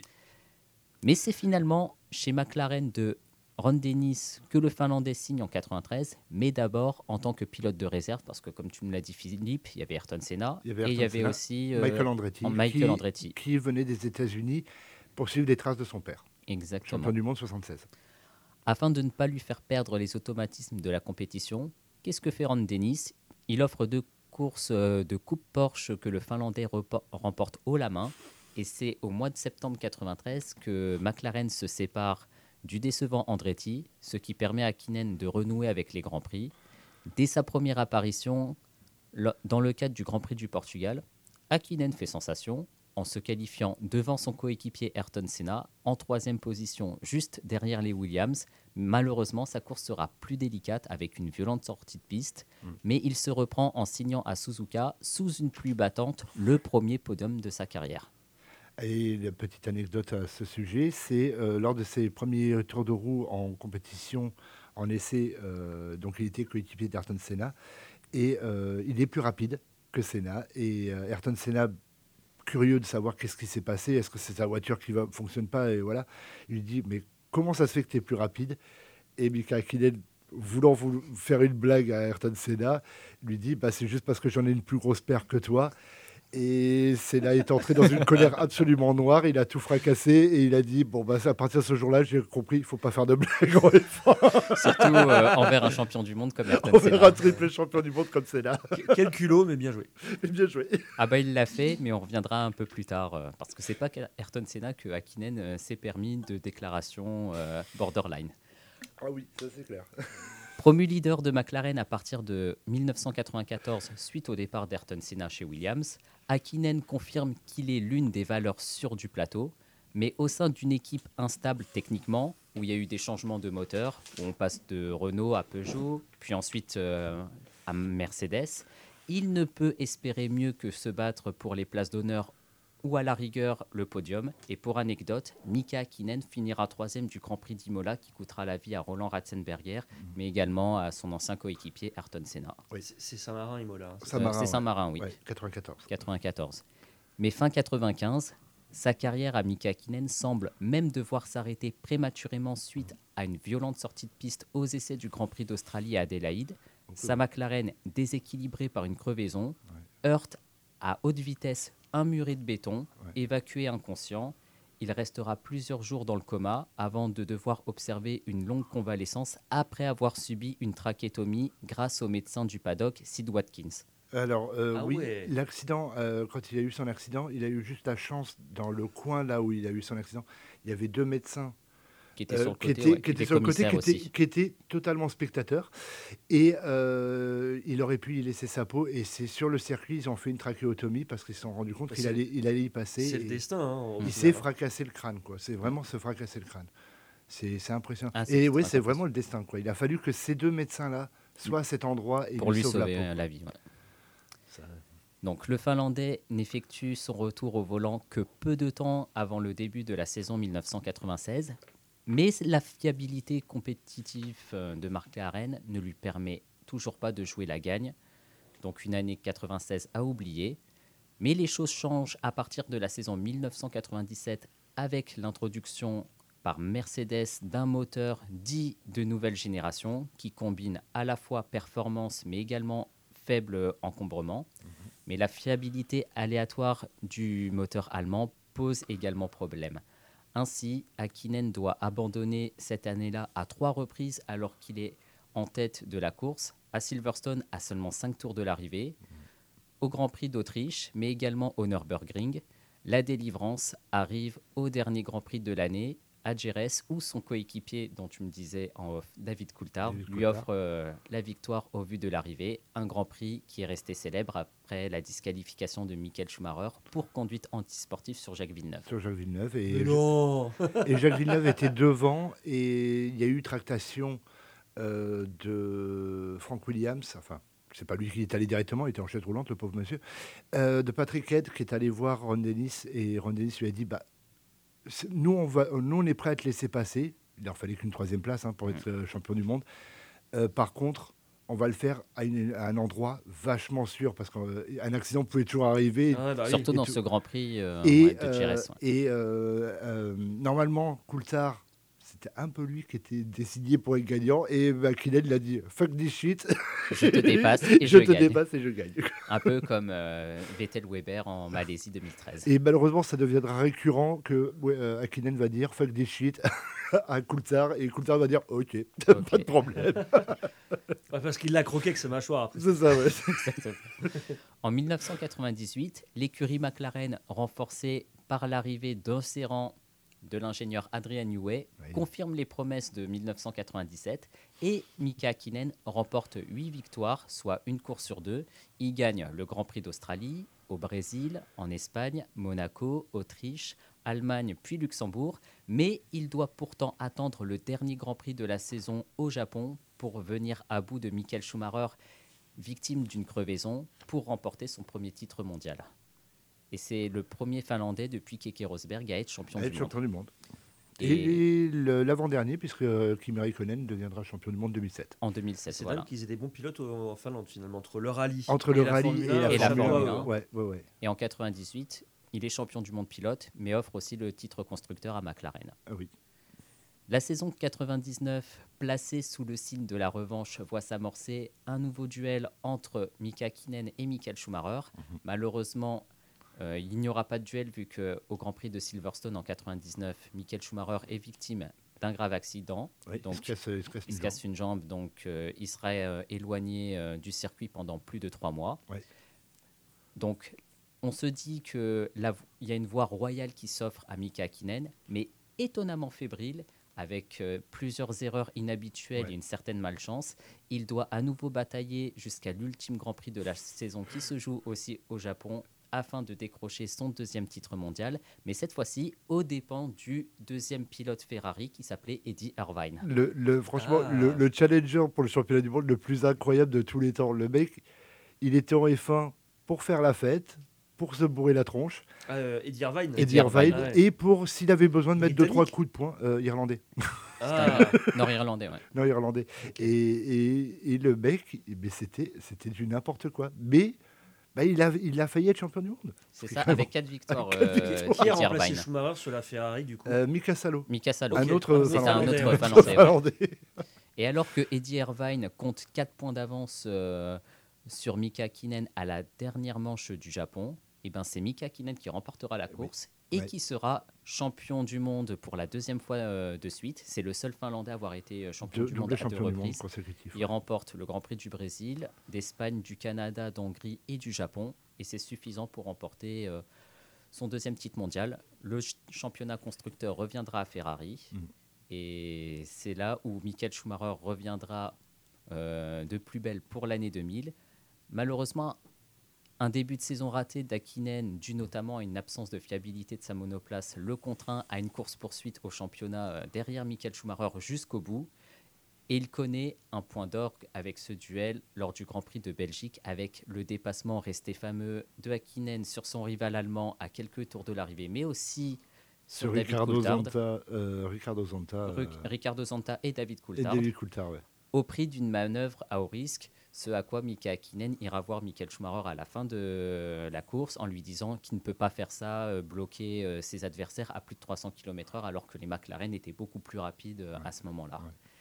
Cependant, un abandon malheureux au Grand Prix des États-Unis au moment même où sur la piste, la première place paraissait accessible aux Finlandais, et alors qu'il comptait deux points d'avance sur Schumacher euh, euh, au championnat, ça le relègue immédiatement à 8 points de ce dernier, avec seulement deux courses encore à disputer.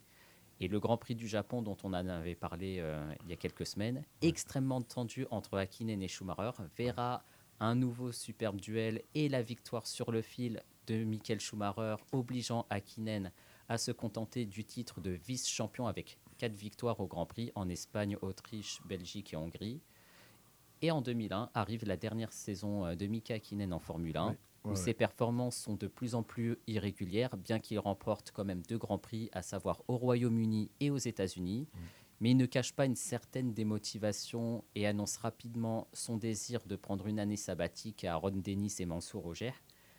Une année sabbatique qui se transformera finalement en retrait définitif de la Formule 1. Il, sera aussi. Il euh, n'était pas vieux en plus, non? Ouais, il était Ouais, il a- jeune, il avait 33 ans. 33, 34 ans. 33. ouais. Ah oui, quand même, 33, ok. Non, je 34 pensais qu'il était plus Mais jeune pour, pour un pilote, pareil, c'est très, très pas- jeune, C'est hein. pas Oui, très, oui, très non, mais vieux, moi je m'attendais à ce qu'il soit plus jeune, mais ok.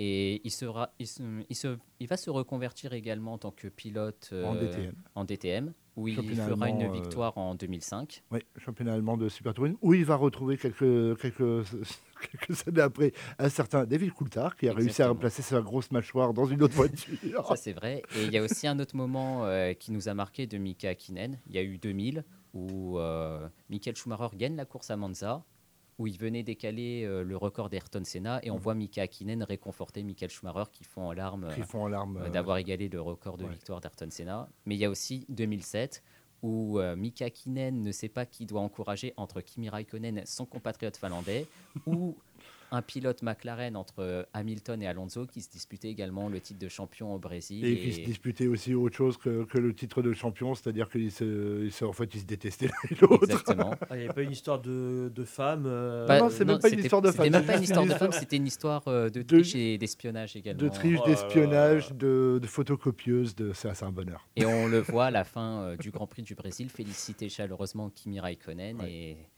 ça sera le dernier Finlandais à avoir Dernier été champion, Finlandais, champion euh, du monde. Parce que oui, Nico Rosberg n'est pas finlandais. Il est allemand, voilà. Il est allemand.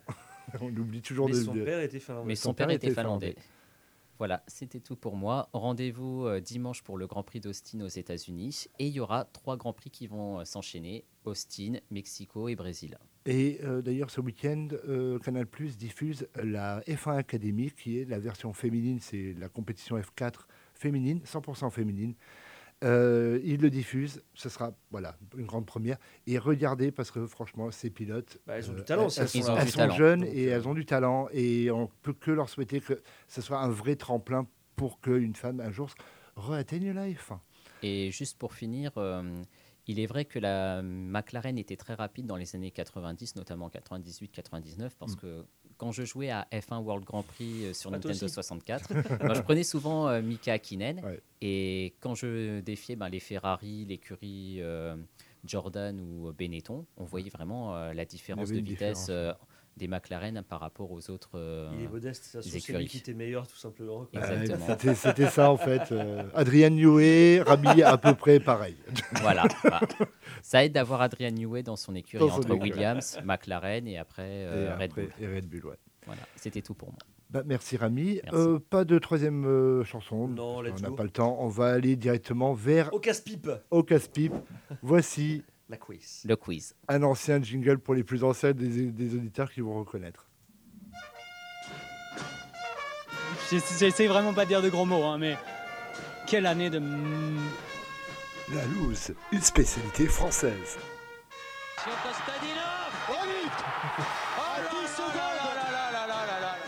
C'est le quiz de la loose. Quand on n'a pas de chance, on n'a pas de chance. Faut- On va voir ce qu'on peut faire pour l'an prochain. Pas mal, pas mal. Euh, Je m'en souviens, je m'en souviens. Vous avez bien, bien sûr reconnu notre plus beau euh, représentant de, l'en- euh, de la F1, Romain Grosjean, avant qu'il devienne un homme torche. Euh, donc, petit quiz de la loose. Évidemment, qui dit quiz de la loose dit défaite française. Ah, ça faisait Ah, longtemps. ça faisait longtemps, ça. Ça faisait longtemps, ouais, ouais, ça me fait plaisir. Euh, donc, euh, évidemment, puisqu'on est dans un truc de loose, c'est-à-dire que chacun va choisir la question de l'autre, comme ça, on va. Alors, il y a des questions faciles, il y a des questions Oui. peut-être un peu moins faciles. Voilà, est-ce que vous aurez la chance ou pas du tout? Tel le 15 de France contre l'Afrique du Sud. Euh, donc, on va commencer par euh, Cédric qui va choisir pour euh, Rami. Il y a huit questions. Et bah la 8. C'est La parti. 8. C'est parti. Donc, euh, Rami, question tennis. Car oui, s'il y a bien un sport où le les Français sont très bons, c'est le, le tennis. tennis, ironiquement parlant. Ironiquement parlant. Alors, euh, Il y a quand même un million de nuls, puisqu'ils sont un million euh, de. Non, mais, non, non, mais il y a un million. On avait, on avait dit quoi Que les 10 sports les plus pratiqués, donc c'est- les trois premiers c'était football, le football, le tennis. tennis et l'équitation. Et. Alors, moi, c'est lors de l'édition 2001 de l'Open d'Australie. Un Français est en finale du simple homme. Oui, oui, on a connu cette époque. hein, euh, Ah ouais? Peut-être pour les plus jeunes, ils s'en souviennent, ils n'ont jamais connu, mais les plus vieux l'ont connu. Arnaud Clément. Face à lui se dresse un monument du tennis, André Agassi. Mais la finale tourne rapidement à l'avantage de l'Américain, sans déconner. Ah oui, bah oui. Trop rapidement même. En combien de temps André Agassi a défait Arnaud Clément? Ah. Tu as le droit soit de me donner une réponse directe, ce qui te vaut 5 points, 5 points. ou sinon, je te donne trois propositions, ce qui te donne un point. Ah waouh Ah ouais. Ah oui, bah, il faut connaître les gars, c'est la loose française. tu, tu pourras nous dire le nombre de jeux qu'il aura mis après aussi Euh, Ah, ça, c'est pas J'ai déjà le nombre de 7, c'est pas mal. Oui, mais. Allez, euh, je vais choisir les trois propos- propositions. Trois propositions. Est-ce que c'est- euh, André Agassi a gagné en 1h15, en 1h30 ou en 1h45 1h30. Pas du tout. C'était 1h45. Il a fait 6-4, 6-2, 6-2. Ah, je pensais qu'il aurait fait moins. Ah ouais, moi je pensais qu'il aurait fait moins. Ce qui est quand même parmi les plus bas euh, pour une Oui, oui, finale. mais oui. Ah oui. 1h45, oh la 1h45. catastrophe quoi. Voilà. Moi je m'attendais à ce que, bah tu vois, quand tu disais un français, je me dis, oh, ça pouvait être Sébastien, euh, Sébastien Grosjean, non? Euh, D'ailleurs, il avait affronté en demi-finale euh, Arnaud Clément, Sébastien Grosjean, parce que oui, il y avait deux Français En demi- en demi-finale. En demi-finale. Ils s'affrontent et, et, euh, Arnaud Clément avait battu son pote de chambre. euh, Ok. Donc ça devait être sympa après le match Le dans, soir, dans ouais. la chambre. donc, euh, Rami, tu as le droit de répondre à Cédric avec euh, une proposition de question. La 5. La 5. Ouh, très bien celle-ci. Alors, troisième pays- meilleur pilote français de Formule 1, Olivier Panis connaît un des abandons les plus étranges de l'histoire de la F1 lors du Grand Prix de Bre- Grande-Bretagne 2004. Que s'est-il passé? Pourquoi j'ai une question F1 C'est pas de mal. Euh, Qu'est-ce qui a pu se passer? Purée, euh, j'en sais rien. Euh, Est-ce que tu as besoin de trois propositions? Ah oui, c'est vrai. Bah oui, vas-y, donne-moi les trois. Donc les trois propositions. Oui. Alors, son volant se détache en pleine course, son extincteur se déclenche tout seul, ou ses suspensions explosent tout en même temps. La- Si c'est ça, c'est vraiment la poisse. Quoi. Non, franchement, euh, je dirais le volant. Tu dirais le volant qui se détache Pas du tout, ça aurait été drôle, mais euh, ça aurait été surtout extrêmement dangereux. hein. Ah ouais, mais Ça aurait été dangereux, oui. C'est l'extincteur qui s'est déclenché tout seul en course et ce qui fait que la voiture bah, ne pouvait plus fonctionner parce qu'elle était un petit peu recouverte. Bah oui. de Il y a des images de ça ou pas? Oui, Il y a des euh, tu images. peux la Oh retrouver là. euh, sur la rétro F1 de 2004 De sur YouTube, euh, commenté en français en plus. Commenté en français.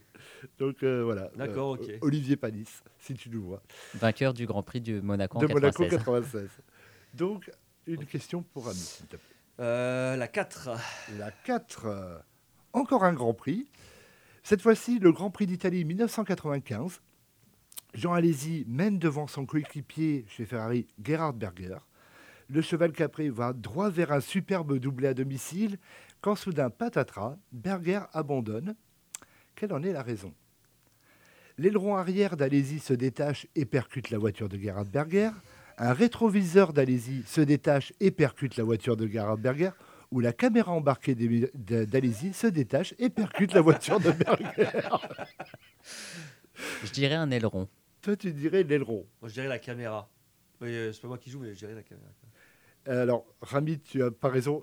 Cédric, tu avais raison. C'est la caméra. C'est la caméra embarquée qui Oh, était sur l'aileron. Parce qu'à l'époque, ils avaient Ah ouais. mis sur l'aileron, qui s'était détaché, qui a explosé la suspension Ah, j'étais persuadé que c'était l'aileron et non la caméra. euh. de, de Berger. Vache. Ah la vache. Ce qui n'a rien apporté, parce que Jean Alesi abandonnera, parce que Ferrari, à cette époque-là, était déjà très bon, très très doué. Ils avaient oublié de resserrer une roue. Oh non. Oh non Oh là là, donc en plus, Alors qu'il était largement en tête, Ah il ouais. était en train de mettre la pige à tout le monde. Alors qu'il aurait pu remporter son deuxième Grand Prix après celui il du donne- Canada en il donne 95. du tort à son coéquipier, Et- et en plus il abandonne. Et en plus, à Monza, avec Ferrari, ce qui est à peu près le rêve Surtout, ultime. oui, euh, devant les tifosi, devant vu qu'il était populaire en So plus. French. et, et, euh, je me rappelle avoir vu ce, ce Grand Prix sur TF1 et Jean-Louis Moncey, il fait Elle est bizarre cette caméra, parce qu'on avait les images, elle n'arrêtait pas de bouger. C'est- quand même bizarre. Et puis, deux secondes après, on voit juste Berger, la sus- suspension qui part en couille. Ah, mais moi j'étais persuadé que c'était l'aileron euh, à cause de la caméra embarquée qui avait euh, cassé la suspension de Gerhard Berger. Euh, Donc voilà. Donc Jean Alési est également un terroriste. Il a voulu abandonner son propre. Donc, euh, je t'en prie, Rami, pour euh, Cédric. La 3. La 3. Magnifique. Alors, le 17 juillet 1988, tu n'étais pas né, ou à peine, Si, si. lors de l'étape du Tour de France Blagnac-Guzet-Neige, Philippe Bouvatier peut remporter une magnifique étape menée de main de maître, mais à l'arrivée, il n'est que troisième. Que lui est-il arrivé? Mais il n'était pas en tête alors, si. Si, si, si, si, Ah, il était largement en tête, mais Bah, à l'arrivée, il est. À part dire qu'il est français, je vois pas. Euh... Quoi arrivé 88, en 88, on gagnait le Tour de France. encore. Oui, c'est vrai, c'est vrai. Euh... Bah vas-y, trois propositions si tu les as. Trois propositions. Il est percuté par la voiture du directeur du Tour de France. Il se trompe de route ou son vélo se casse en deux. Non, je... honnêtement, je pense qu'il se trompe de route. Je pense que ça a dû au moins arriver une fois. Eh ben, c'est une bonne réponse. Ah oui Ah ouais, bravo. Bravo Ah, Et, ça- et ça, la pour galère, faire hein. encore plus cruel, à 200 mètres de la ligne, il y avait un virage. Il l'a pris Et le, le truc, c'est qu'il y avait un gendarme qui faisait, bah, il- comme on voit, ceux qui faut, les voitures Oui, d'un côté, côté, et les voilà. coureurs de l'autre. Sauf que le mec, apparemment, il fait de la tectonique. Le coureur ne comprend pas ce qu'il ce qu'il lui indique. Il va tout droit au lieu de prendre le virage. Et quand il se rend compte de son erreur, il était Ah, accompagné tard, par, euh, par le deuxième, qui était un Écossais, euh, Robert Millard, qui était en pleine bourre aussi. Le Et c'est le de David Millard en plus, non? Le père de David Millard, qui euh, maintenant est devenu une dame. Euh, et euh, il- à l'arrivée, bah, quand il se rend compte de leur erreur, bah, le troisième est passé premier. et il arrive troisième de l'étape parce qu'il est tellement démoralisé. Oh là Oh là là là Oh. Et euh, d'ailleurs, C'est c'est dur. c'est peut-être la seule et unique fois où Philippe Bouvatier aurait pu faire quelque chose dans sa carrière, parce qu'après, on n'entendrait même plus Ah parler de lui. Il arrêtera le vélo, je crois, deux ans plus tard. Dégoûté. J'ai un point. Bravo. Tu as un point. Ouais. Donc, euh, je t'en prie. Euh, la 6. La 6. Excellente question. Lors du rallye de Monte-Carlo en l'an 2000, l'écurie Peugeot arrive en grande favorite. Euh, pourtant, les trois voitures abandonnent simultanément. Pour quelle raison? J'aime bien les trois propositions, s'il te plaît. Alors, les trois propositions, tu as les moteurs avaient été oubliés à l'usine, les roues avaient été volées ou les voitures avaient gelé. Je dirais les roues ont été volées. Tu dirais que les roues avaient euh, gelé. euh, avait vo- été volé. Non, les, les voitures étaient complètement gelées. C'est-à-dire que Ah ouais. impossible de les démarrer. Le moteur avait gelé, lui il avait gelé, Carrément. l'électronique avait sauté. Mais les- ça se déroulait à quel moment au euh, mois de janvier. Ah ouais. Oh Et en 2000, il faisait froid à cette époque-là. Gelé, c'est rare. Carrément, ouais. Et donc, euh, bah, ils étaient grands favoris. Et quand ils ont voulu démarrer, bah, non, la voiture a refusé de démarrer. Il n'y avait plus rien qui fonctionnait. Oh. Et pour la petite, euh, la petite histoire, euh, lors de cette édition, euh, Carlos Sainz, papa, Carlos de Sainz, Carlos Sainz Junior. ouais. euh, était euh, pilote chez Toyota et son ingénieur était un certain Gunther Steiner. Comme Oh. monde est petit. Gunther était déjà là, euh, en train de euh, insulter tout le monde, sans doute. Donc, je t'en prie. La 7. La 7. Alors, euh, parlons de football, parce que le football français a connu des talents. Oh, je, je vais peut-être y arriver alors. Alors en 2004, Steve Marley est au sommet de son art. Vif, toujours dans les bons coups, un vrai joueur précieux pour une équipe de France en chantier. À l'époque, Jacques Santini. Ouais, ouais, ouais. Pourtant, il fera partie de ces Français qui ont connu la blessure à la con. Mais quelle est la raison? Ah bah, ça va être dur. là. Une blessure euh, stupide. Il y, en a, il y en a eu, mais... euh, ah, Vas-y, euh, trois propositions. Alors, il s'est blessé à l'œil avec le rideau du bus, il s'est blessé à l'œil avec sa chasuble, ou il s'est blessé à l'œil avec son accréditation. je sais pas laquelle des, des trois est le pire. Euh, non, je pense que vraiment, ah, je vais taper vraiment le pire. Il s'est blessé à l'œil avec la chasuble. Oui, Je l'ai, je l'ai, je C'est- l'ai. Ah, c'est pas ça, merde. L'accréditation. Avec Ah ouais l'accréditation. Ce qui est plus logique en vrai, mais. euh, Et en fait, il y a eu un coup de vent, il se prend l'accréditation dans l'œil, blessure, et il peut pas aller à l'Euro 2004. Oh la Si, vache. si, il était là, mais Il n'a pas joué. Il n'avait pas joué, parce que bah, C'est avec l'accréditation. D'accord. Après Canizares et le parfum en 2002, euh, Steve Marley et l'accréditation en 2004. la blessure. la- J'ai pas le point, mais dommage. Mais t'as pas le point, mais te- c'est- mais t'avais euh, t'avais, euh, jugé juste. Euh, punaise. dernière tour, dernière tournée. Je t'en prie, Il Cédric. reste un ou deux. Un ou euh, deux. Bah, deux. Voilà. La 2. Lors du tournoi Destination 2018, la France mène face à l'Irlande. Et oui, ça nous rappelle. euh, Ah non Oh. Quand soudain, à la 83e minute, les Irlandais remportent le match sur un magnifique drop de plus de 40 mètres. Mais qui l'a marqué? Les trois propositions? Ouais. Alors, est-ce que c'était Ronan O'Gara? Est-ce que c'était Paul David Hewson? Ou est-ce que c'était Jonathan Sexton? Hmm, Jonathan Sexton. Jonathan J'aurais dit Sexton oui aussi parce que je pense que O'Gara avait déjà pris sa retraite. Ouais, il avait pris sa retraite au Gara. Bonne réponse. Alors, euh, Ronan O'Gara avait pris sa retraite et Paul David Hewson, t'es pas tombé dans le piège, c'est le, le nom de Bono, le chanteur de Oui, bah, YouTube. euh, j'avais compris, j'avais compris. Ah ouais, je savais pas, d'accord. Je savais que pas Bono c'était pas son vrai nom, mais je le connaissais pas. Bah. C'était son prénom. Paul David Hewson. Donc, euh, je pense que. Et vu que c'est un Irlandais, c'est bien joué. Et là, j'égalise. voilà. Et là, tu égalises. Euh, donc, dernière question, Cédric, tout se joue là-dessus. Bah non, moi euh, je perds pas de toute façon. Donc, euh, Oh, attention. il y a un partout. Il y a un partout, ça c'est match nul, ça il gagne. Euh, alors, en 2019, lors des championnats du monde de hockey sur glace, Mhm. la France joue sa survie en élite mondiale au dernier match. Et pourtant tout se passe bien, on mène 3-0, il reste 10 minutes de jeu, et pourtant la France s'incline en pro- prolongation 4 à 3. Oh. Donc, est C'est relégué hein, pour, Ouais, ouais, euh, voilà. Mais c'était contre quelle équipe? Ah, c'est ce que j'allais te demander justement, c'était contre quelle équipe? Est-ce que tu as besoin de propositions? Non, parce que ça m'aidera pas plus. Et franchement, je, je pense que je passe pour un héros si je donne la bonne réponse Si à tu, l'arrache. si tu- ouais, là, Vu qu'il y a match nul, je vais le donner l'arrache. Euh, je vais dire la, la Slovaquie. tu dirais la Slovaquie. Alors, les propositions, c'était le Kazakhstan, la Lettonie ou la Grande-Bretagne. Ah, c'est raté du coup. C'est Ah raté. bah, dans les trois, je t'aurais dit Kazakhstan alors. Eh ben, c'était la Grande-Bretagne. Ah, j'ai aucun regret. aucun Oh, regret. la France menait 3-0 et à ce moment-là, ils se sont dit c'était trop facile, les gars, on va aider nos camarades de- d'outre-Manche. Et on s'est mis à leur donner des buts et les Anglais, bah, bon prince, les ont acceptés et nous ont même battus en Je prolongation. savais même pas qu'ils avaient l'équipe, hein, donc en vrai. Et euh, ils se sont sauvés, la France était tombée, alors que ça faisait presque 10 ans que la France était en élite. Et eux, ils venaient juste de débarquer. Donc, euh, un grand moment du Ah sport bah français. oui. Donc, Égalité. Égalité. dans, dans un quiz de la loose, bah, finalement, une Ah, égalité. il n'y a pas de vainqueur. Il n'y a pas de vainqueur. Exactement, bien joué. Un partout, magnifique. Ah, voilà, bah, Bravo, voilà. messieurs. Bah, je pense qu'on ne peut pas finalement euh, faire mieux. Voilà pour Non. ce soir. euh, Non, mais au moins, voilà, on, on reste dans le thème. le, la Le loose match nul, voilà. Deux Français en finale, aucun, aucun vainqueur. c'est exactement ça. Bon bah voilà. Bon, on se quitte un peu tard. Ouais. Euh, on vous en rendez-vous évidemment mercredi prochain à 19h avec euh, nos invités, on espère. Normalement, Il y aura Gabriel. Il y aura Gabriel qui sera de retour. On en Voilà. profite pour le saluer. J'en profite Oui. aussi pour euh, saluer deux de mes abonnés Instagram. Un qui s'appelle Amadou, qui est un grand fan de Formule 1 et qui adorait aussi. Mika Hakkinen en tant que pilote. Ouais. Et j'en profite aussi pour euh, saluer euh, Marvin, un de mes abonnés euh, Instagram également, fan de foot et du PSG. Voilà.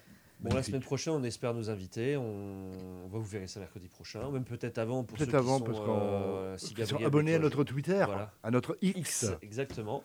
Euh, sur ce, bah, on vous laisse. Euh, bonne soirée. à La suite des programmes. prochain. La suite des La programmes. suite des programmes, tout ça, les bisous. euh, Exactement. Poilu barbu. Euh, et on se donne rendez-vous le 25. Et oui, Et le 25 oui, la semaine prochaine. C'est parti. Bonne soirée. Allez, Salut à tous.